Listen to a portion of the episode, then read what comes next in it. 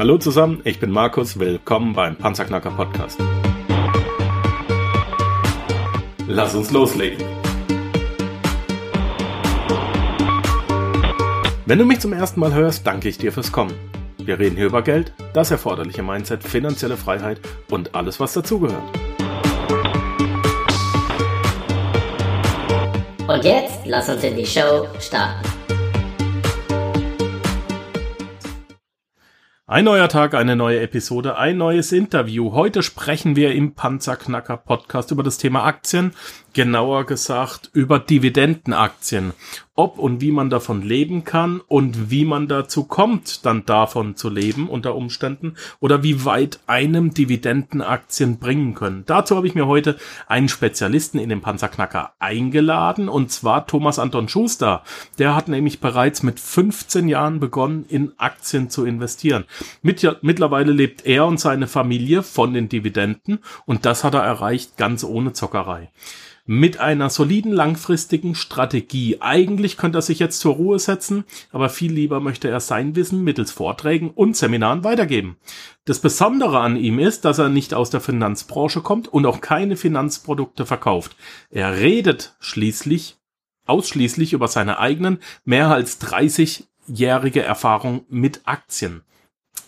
Thomas Anton Schuster hat in dieser Zeit alle Höhen und Tiefen der Börse mit eigenem Geld erlebt. Das prägte ihn und macht ihn glaubwürdig.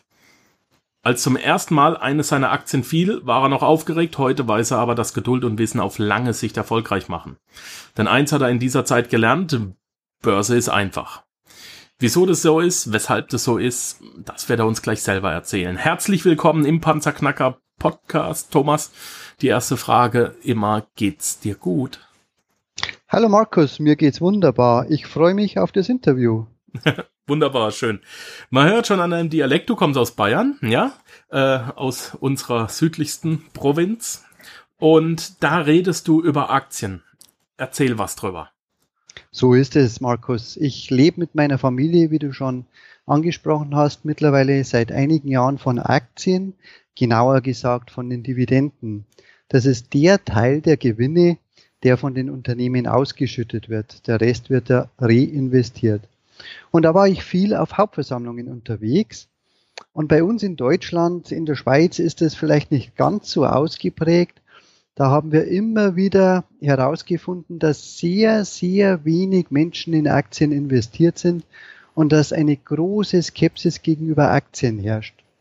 Und das war der Grund, warum ich begonnen habe, über Aktien zu reden, weil ich eben nicht aus der Finanzbranche komme, keine Finanzprodukte verkaufe und damit auch nicht im Verdacht stehe, auf Provisionen aus zu sein.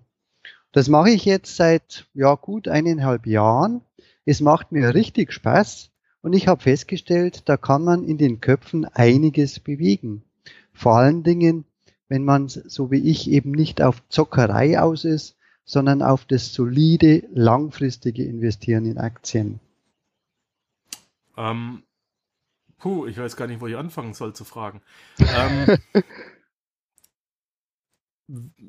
ich, ich kann das ja bei dir lernen, wie das geht. Äh, das solide, langfristige Investieren in Aktien. Ah, aber wie lange brauche ich denn ungefähr, bis ich mal ein halbwegs vernünftiges Einkommen habe? Und wie viel Geld muss ich denn etwa mitbringen, damit ich so wie du und deine Familie davon leben kann? Ich habe mit 15 angefangen, mit ganz, ganz wenig. Das war letztlich Geld, das ich für Gelegenheitsarbeiten bekommen habe, also Taschengeld. Und das habe ich innerhalb dieser, ja, mittlerweile ist es 30 Jahre her, aufgebaut. Leben davon habe ich mit, ja, 20 Jahren nachbeginnen können. Solide leben. Wobei ich aber sagen muss, es macht Sinn, natürlich auch in Aktien zu investieren, wenn man schon älter ist. Also der ein oder andere denkt sich vielleicht jetzt von den Zuhörern, mein Gott, 20 Jahre ist es nicht zu lang für mich. Und ich bin der festen Überzeugung, wenn man Geld über hat, dass man die nächsten fünf Jahre nicht für Konsumzwecke braucht, dann macht Sinn, in solide Aktien zu investieren, weil schon allein die Dividendenrendite um die drei Prozent ist und damit deutlich höher als der Zins, den man bekommt. Hm, drei Prozent pro Jahr? 3% pro Jahr Dividendenrendite, das ist im Moment die Rendite bei DAX-Aktien, also bei soliden deutschen Aktien. Ähnlich ist es in der Schweiz mit Novartis, mit Nestle. Bei mir ist übrigens die Dividendenrendite, die individuelle Dividendenrendite deutlich höher, weil ich zu sehr, sehr günstigen Kursen eingekauft habe. Also ich habe beispielsweise bei Novartis, ich nehme jetzt mal eine Schweizer Aktie, in der ich investiert bin, Dividendenrenditen von um die 8 Prozent. Mhm. Jetzt muss man aber, wenn man äh, rechnet, 3 bis 8 Prozent, ähm, wenn man da ein paar tausend Euro im Monat davon haben will, dann muss man ja schon einiges an Summen da rein investieren. Wie kann ich das bewerkstelligen? So wie ich, Markus, ganz einfach mit kleinen Beträgen anfangen und dann über Jahre dabei bleiben. Und vor allen Dingen hat mir eins geholfen. Immer wenn es nach unten ging, wenn also ja Aktienkurseinbrüche kamen, dann habe ich deutlich nachgekauft. Und von diesem Crash gab es ja die letzten Jahre wirklich einige. Also ich hätte es nie erreicht, das Vermögen aufzubauen, um davon leben zu können, wenn es nicht immer wieder diese Crash gegeben hätte, vor denen die meisten Menschen Angst haben. Mir haben sie genützt. Mhm. Wie? Beim Nachkauf. Also der letzte große Crash, das war 2008, 2009. Und da gab es beispielsweise eine BASF-Aktie für unter 30, eine solide Aktie für unter 30 nachzukaufen, die jetzt wieder bei über 80, knapp 90 steht. Und das sind eben dann, das wirkt wie ein Rendite-Turbo, wenn man zu solch günstigen Kursen nachkaufen kann in diesen Crash-Phasen, in diesen Phasen, wo es eben richtig nach unten geht. Aha. Und da machen die meisten Menschen den Fehler, bekommen Angst, verfallen in Panik und verkaufen zu schlechten Kursen und erzielen dann Verluste. Ja, ich verstehe. Ähm, vor allem muss man dann auch realisieren, dass wenn die Aktie gestiegen ist, dass man ja die äh, Dividendenrendite auf den gestiegenen Kurs der Aktie bekommt und nicht etwa auf den alten, zu dem ich gekauft habe, richtig? Genau so ist es. Und also damit habe ich natürlich im Verlauf der Jahre sehr, sehr hohe Dividendenrendite. Und die steigt langfristig, denn das Ziel der Unternehmen ist es ja, immer mehr Dividende auszuschütten, immer mehr Gewinne zu erzielen. Mhm. Ich erziele seit Jahren mittlerweile konstante Dividenden im sechsstelligen Bereich und davon kann ich und meine Familie gut leben. Das ist eine ordentliche Zahl. Ja. Muss man dann eher im sieben- oder im achtstelligen Bereich investiert sein? Wie gesagt, das habe ich im Lauf dieser Jahre aufgebaut. Natürlich ist es jetzt deutlich höher im siebenstelligen Bereich. Aber angefangen habe ich ganz, ganz klein mit ganz wenig Geld und dann immer wieder nachgekauft. Und ich hätte mir selber nie gedacht, dass ich von Aktien mal leben kann. Das war auch gar nicht mein Ziel. Ich habe es wirklich aus Spaß gemacht, aus Freude, aus Interesse an Aktien. Und dann habe ich nach ein paar Jahren festgestellt, Mensch, da kann man richtig Geld verdienen. Und das habe ich dann immer wieder weiterentwickelt, immer weiter betrieben, ja, bis ich letztlich wirklich davon leben konnte. Jetzt hast du vorhin gesagt, ähm, du investierst in solide Aktien, das ist dein Ding. Wie unterscheidet sich denn jetzt eine solide von einer unsoliden Aktie? Wie kann ich, wie, wie kann ich das rausfinden? Ich habe ein Aktienbewertungsblatt entwickelt. Ah. Da das habe ich im Lauf dieser 30 Jahre entwickelt, immer wieder verbessert. Und da finde ich ganz klar raus, welche Aktien nun wirklich ja solide sind. Und wenn diese soliden Aktien günstig bewertet sind, auch das ermittle ich mit dem Aktienbewertungsblatt, dann kaufe ich nach. Also solide heißt für mich über Jahre Gewinne erwirtschaften zu den Aktionären stehen, auch in schwierigen Zeiten Dividenden ausschütten. Diese Gewinne möglichst jährlich steigern. Eigenkapitalrenditen von mindestens 10%, Umsatzrenditen von mindestens 5%. Und das sind so einige Kennzahlen, insgesamt sind es um die 10 Kennzahlen und anhand denen findest du klar heraus, welche Unternehmen wirklich solide sind, zu ihren Aktionären stehen und wann diese Unternehmen günstig bewertet sind. Na, eine haben wir ja schon rausgehört. Anscheinend muss Novartis eine solide, solide Firma sein nach deinem Dividendenblatt. Genau so ist es, ja. Also Novartis ist weltweit aus, aufgestellt, hat hervorragende Produkte, die sie weltweit verkaufen, die Medizinprodukte eben, und haben es über ja, Jahrzehnte geschafft, Gewinne auszuweisen und erhöhen beständig die Dividenden. Also ein sehr, sehr solides Unternehmen. Erinnert Übrigens, mich ein bisschen an Susan Leverman, der entspannte Weg zum Reichtum. Ist, es, ist dein System daran angelehnt? Es ist ähnlich. Ich will nicht sagen, dass es angelehnt ist. Ich habe da wirklich meine eigene Strategie okay. entwickelt. Angelehnt ist mein System letztlich an Warren Buffett. Also Substanzwerte zu kaufen, günstig einzukaufen und dann dabei bleiben, möglichst wenig verkaufen. Mhm. Ähm, wie viele wie viele verschiedene Firmen hast du denn dann im Portfolio? Weil du musst ja jetzt eigentlich, äh, wenn du zu viele Firmen hast, musst du ja immer gewappnet sein, wenn was einbricht, dass du von allen Firmen möglichst dazu kaufst, die du im Portfolio hast. Genau, ich habe 10 bis 15 Unternehmen im Portfolio und das eben über Jahrzehnte und habe damit die Erfahrung gemacht, das ist eine überschaubare Zahl. Da kann man die Unternehmen wirklich verfolgen, um zu erkennen, wann wieder mal ein Unternehmen günstig nachzukaufen ist. Und es bewegt sich trotzdem das Portfolio, wenn eines dieser Unternehmen dann steigt. Wenn man zu viel hat, dann wird es unübersichtlich, dann kostet es zusätzliche Gebühren, weil man ja immer wieder mal kaufen sollte.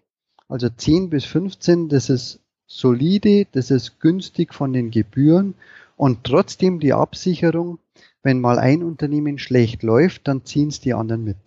Mhm. Ähm, wie komme ich an dieses Dividendenblatt von dir ran? Wie kann ich das lernen? An dieses Aktienbewertungsblatt. Ja. Ganz einfach. Am besten ist es mir eine kurze E-Mail zu schreiben an thomas.aktienerfahren.de. Ich schicke es kostenlos zu. Dann würde ich vorschlagen, du schickst es mir nach dem Interview auch gleich zu, dann stelle ich es als Download zur Verfügung. Das mache ich gern, Markus. Coole Sache. Äh, Brauche ich da irgendwelches Fachwissen? Ich habe ich hab dieses äh, Bewertungsblatt bis jetzt noch nicht gesehen. Ja. Ähm, das ist jetzt tatsächlich im Interview erst rausgekommen. Ähm, hm. Brauche ich irgendwelches Vorwissen, Fachwissen? Muss ich auf irgendeine Schulung gehen, damit ich das nutzen kann? Wer sich schon mit Aktien beschäftigt hat und mit Unternehmen, der braucht nichts dazu. Dem ist es klar, um was es geht. Wer aber einsteigt und wem eben diese Unternehmenskennziffern überhaupt nicht sagen, da biete ich Seminare an und da gehen wir dann Schritt für Schritt durch, was die einzelnen Kennziffern bedeuten, was es bedeutet, zu bestimmten Bewertungsgrößen zu kaufen und wie sich das dann auf die Dividenden auswirkt. Okay.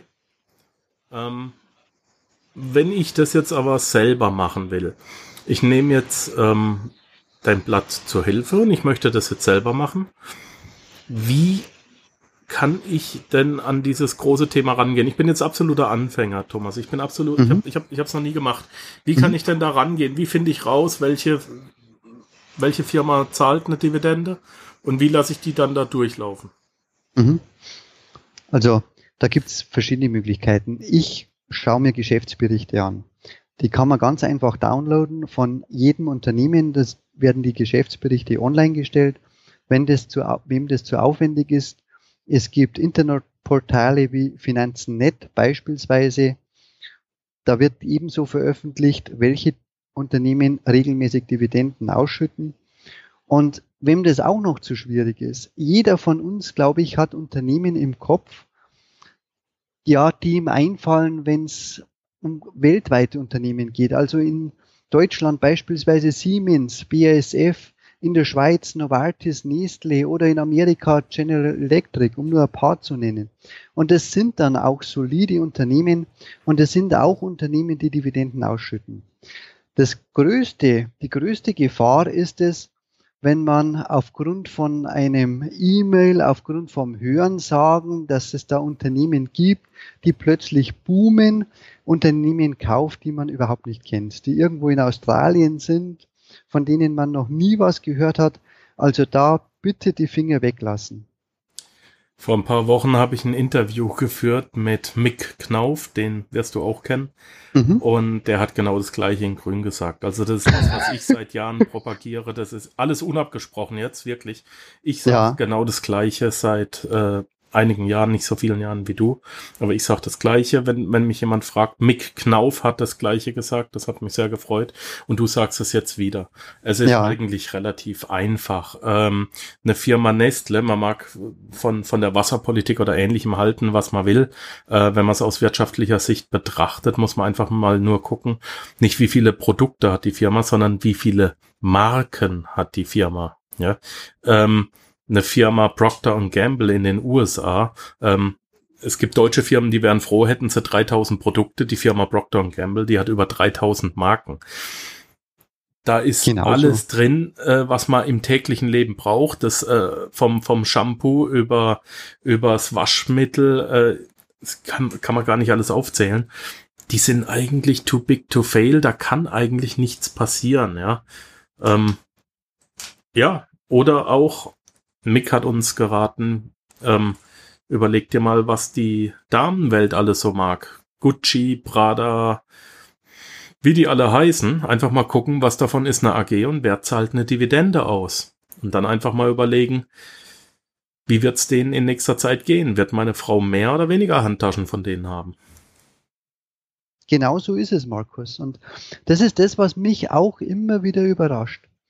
Viele Menschen, wenn an Aktien denken, dann denken Sie an Zockerei, dann wollen Sie Aktien kaufen, weil diese Aktie möglicherweise das nächste halbe Jahr boomt oder das nächste Jahr durch die Decke geht.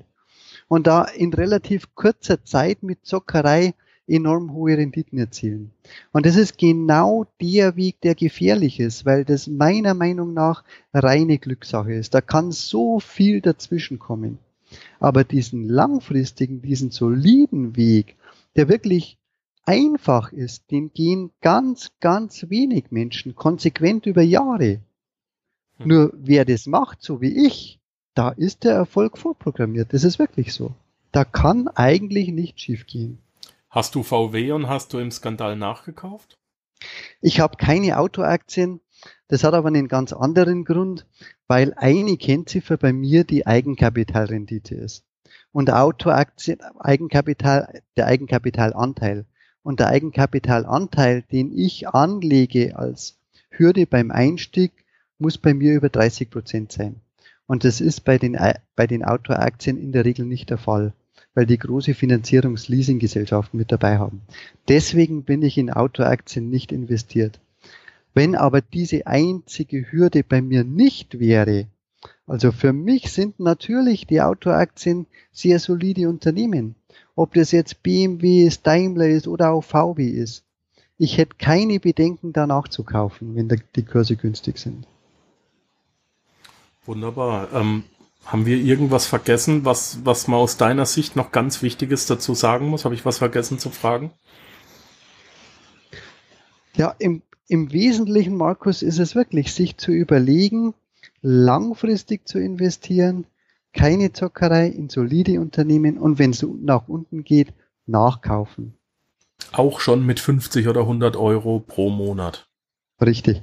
Wenn es nicht mehr geht, dann geht nicht mehr, aber immer noch besser als gar nichts tun. Was empfiehlst du, um Gebühren zu sparen? Wie kann ich nicht, äh, ich will, ich weiß jetzt nicht, wir, äh, ob wir jetzt direkt Broker empfehlen können. Ähm, wo bist du? Was kann man machen? Wie kann man einen guten finden?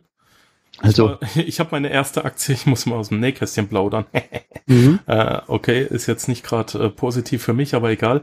Ich habe ähm, meine erste Aktie damals, Lufthansa, heute weiß ich, dass man eigentlich von Fluggesellschaften die Finger lässt.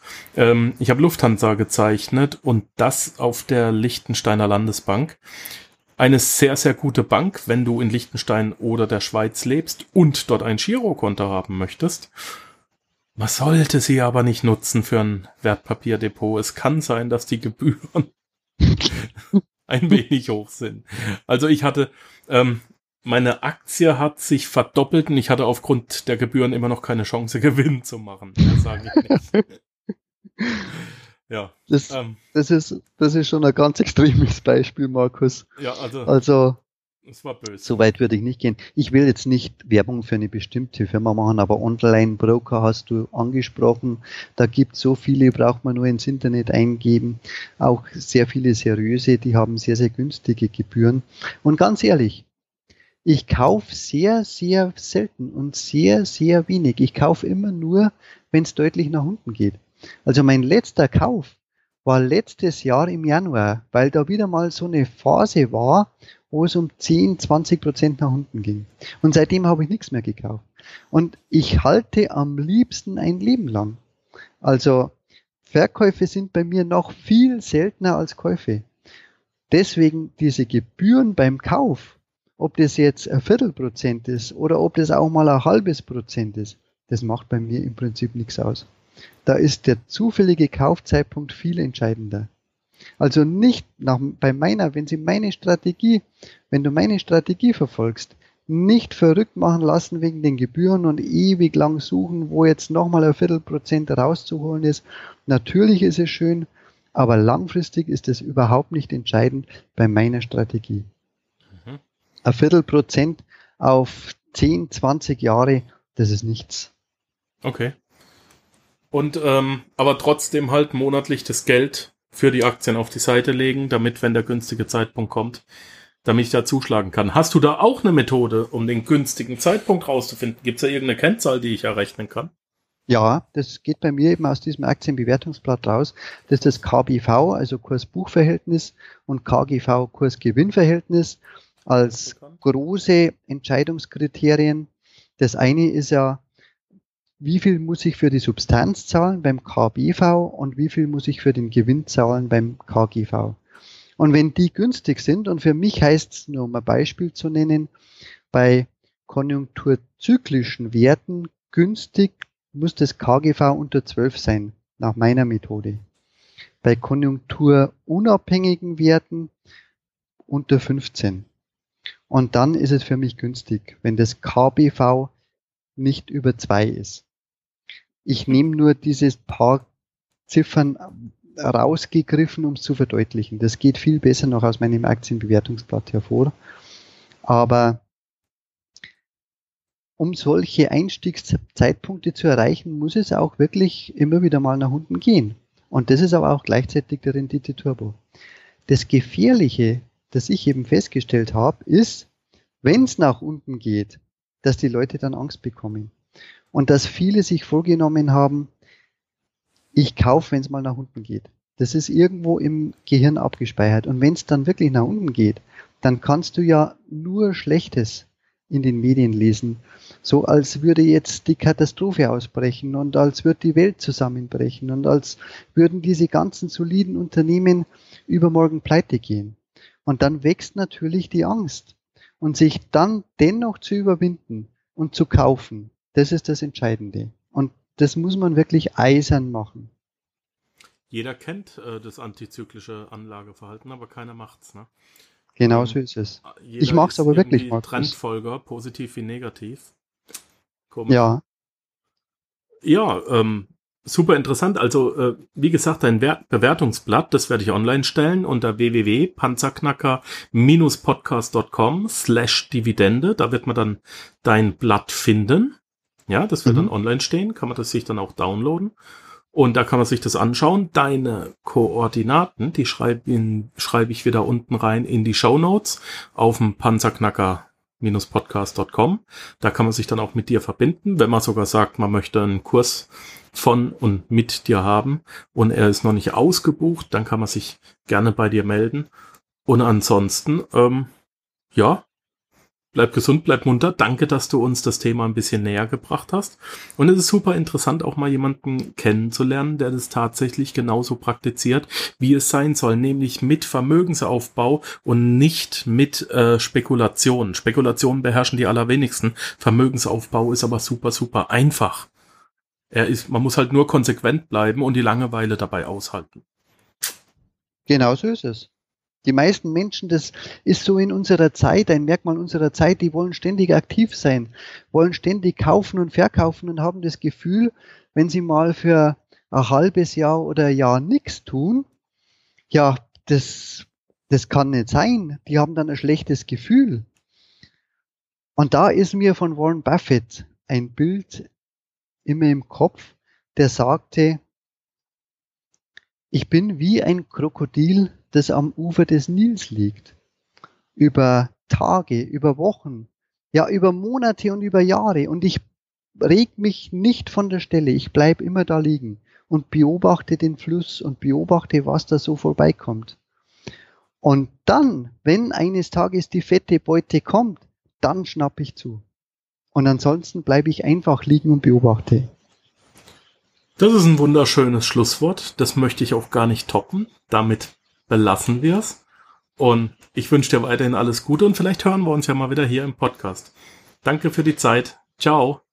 Ciao, Markus. Vielen Dank für das Interview. Danke, dass du den Panzerknacker Podcast mit Markus Habermehl gehört hast. Wenn dir der heutige Input gefallen hat, dann freue ich mich, wenn du unsere Webseite an deine Freunde und Familie weiterempfiehlst. Vergiss bitte auch nicht, das Archiv auf meiner Webseite unter www.panzerknacker-podcast.com nach älteren Episoden zu checken. Dies ist eine Markus Habermill Production. Bitte besuche mich auch nächste Woche wieder für eine weitere Folge vom Panzerknacker Podcast.